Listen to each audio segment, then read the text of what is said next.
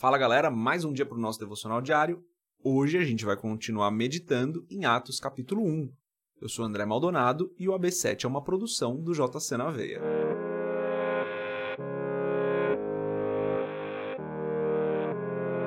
Atos capítulo 1, a partir do verso 12, e hoje a gente vai ler só três versículos, galera, só até o versículo 14. Tá escrito assim: Então eles voltaram para Jerusalém vindo do monte chamado das Oliveiras, que fica perto da cidade, cerca de um quilômetro. Quando chegaram, subiram ao aposento onde estavam hospedados. Achavam-se presentes Pedro, João, Tiago e André, Filipe, Tomé, Bartolomeu e Mateus, Tiago, filho de Alfeu, Simão o Zelote e Judas, filho de Tiago. Todos eles se reuniam sempre em oração com as mulheres, inclusive Maria, a mãe de Jesus, e com os irmãos de Jesus. Até aqui, só até o versículo 14, como eu falei. Vamos fechar os nossos olhos, curvar nossa cabeça e fazer uma oração. Pai, em nome de Jesus, eu te agradeço por mais um dia, porque o Senhor continua sustentando todas as coisas com a sua poderosa mão. O Senhor é perfeito, o Senhor é o Todo-Poderoso. Nada, nada do que acontece foge do teu domínio, Senhor. Pai, eu peço em nome de Jesus que o Senhor perdoe os nossos pecados e as nossas falhas.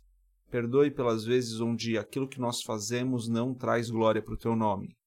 Perdoa pelas vezes onde nós somos egoístas, onde nós erramos pensando mais em nós mesmos do que no nosso próximo ou no Senhor.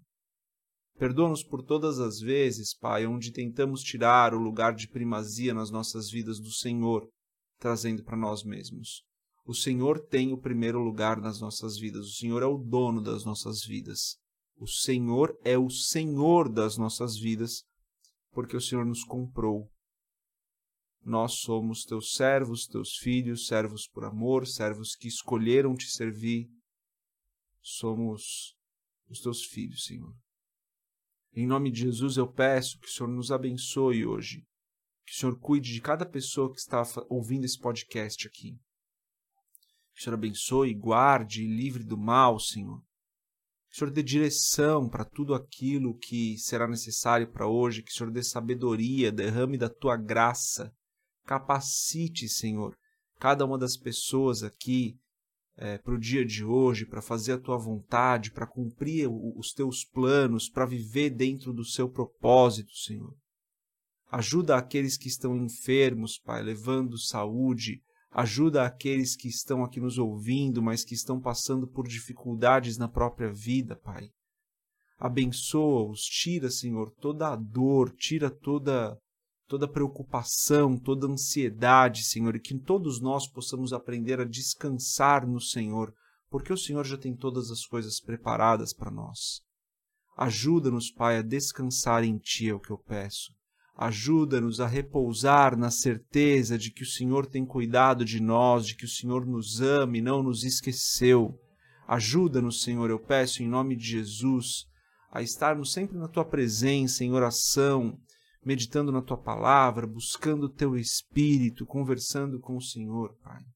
Ajuda-nos a ter uma vida de oração frutífera. É o que eu peço em nome de Jesus. Amém. Galera, hoje só três versículos, mas três versículos poderosos. Aliás, não esquece, né? Compartilhe esse episódio aqui do AB7 nas suas listas, aí nos seus grupos de WhatsApp. Se inscreve no canal se você ainda não é inscrito. Esses três versículos são poderosos. Hoje resolvi ler só esses três e queria dar destaque aqui para o verso 14, que diz que todos eles, né, lista as pessoas que estavam ali, fala ainda das mulheres que estavam ali, e diz que todos, todas essas pessoas se reuniam sempre em oração. Gente, a gente não pode, a gente não pode de forma nenhuma minimizar a importância da oração nas nossas vidas. Paulo, quando vai escrever para a igreja de Tessalônica, escreve: orem sem cessar.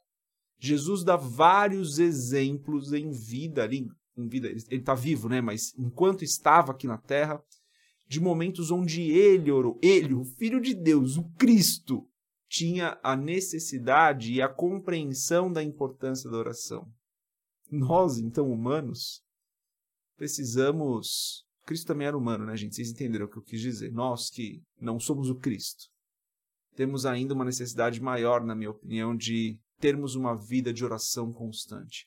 Gente, a gente não pode menosprezar, a gente não pode diminuir a importância da oração nas nossas vidas. É fundamental que nós vivamos uma vida de oração. Uma das coisas que eu faço, né, de vez em quando com a galera que anda com a gente é monta uma lista de assuntos pelos quais você precisa orar. Umas duas semanas mesmo a gente se reuniu na igreja para orar, tinha uma lousa ali, a gente fez uma lista de assuntos pelos quais a gente precisava orar, e cada pessoa colocou alguma coisa ali, colocou um pedido de oração, ou apresentou uma pessoa que estava passando por uma necessidade, e como grupo ali, como comunidade de fé, a gente se reuniu para orar por aqueles assuntos. Último culto na igreja, a mesma coisa. A gente lembrou de algumas pessoas pelas quais nós precisávamos orar, nos reunimos ali em pequenos grupos para orar por essas pessoas. Gente, o cristão precisa ter uma vida de oração. A gente tem esse exemplo em Cristo, a gente tem esse exemplo nos profetas, a gente tem esse exemplo nos apóstolos, a gente tem esse exemplo em vários discípulos do Senhor. Inclusive, como eu falei, né, mesmo nos profetas, no Velho Testamento, a gente vê pessoas que tinham uma vida de oração. A oração é algo fundamental para a gente, galera. E muitas vezes eu vejo que a gente diminui a importância da oração e por isso que tenho feito aqui o AB7 para te ajudar nessa jornada devocional, para você ter um momento de oração, um momento de meditação na palavra todos os dias. Porque isso é fundamental para as nossas vidas, galera. A gente não pode negligenciar a disciplina espiritual da oração. Então, que a gente medite hoje nesse versículo 14, né? Todos eles se reuniam sempre em oração. E esse é só um exemplo, tá? Vamos ter outros exemplos ao longo do livro de Atos e também na vida de Cristo nos evangelhos. Vários momentos, alguns, né? Vários não, mas alguns momentos onde Jesus estava angustiado, ele esteve em oração, ele buscou ao Pai em oração. Nós precisamos então muito mais. Essa disciplina não pode ser negligenciada por nós. Precisamos ter uma vida de oração constante. Então, mensagem de hoje é essa, mas a, a, o apelo que eu deixo aqui para você é esse. Faz uma lista de situações pelas quais você precisa orar, de pessoas é, pelas quais você precisa interceder. Tenho certeza que essa lista você vai fazer facilmente uma lista com 15 itens. Facilmente você vai fazer. E dedique um tempo do seu dia hoje para orar por essas situações. Talvez você não consiga hoje, mas essa semana pelo menos essa semana, para orar por cada uma dessas situações. Separa um tempo para você ouvir o Senhor também, para você ficar ali diante de Deus, pedindo para que Ele fale com você, para que o Espírito Santo fale com você. Mas faz essa lista e coloca aí 10, 15, 20 assuntos pelos quais você precisa orar. A gente fez isso é, com os jovens que caminham aqui conosco e cada um deles fez uma lista grande também de mais de 10 assuntos.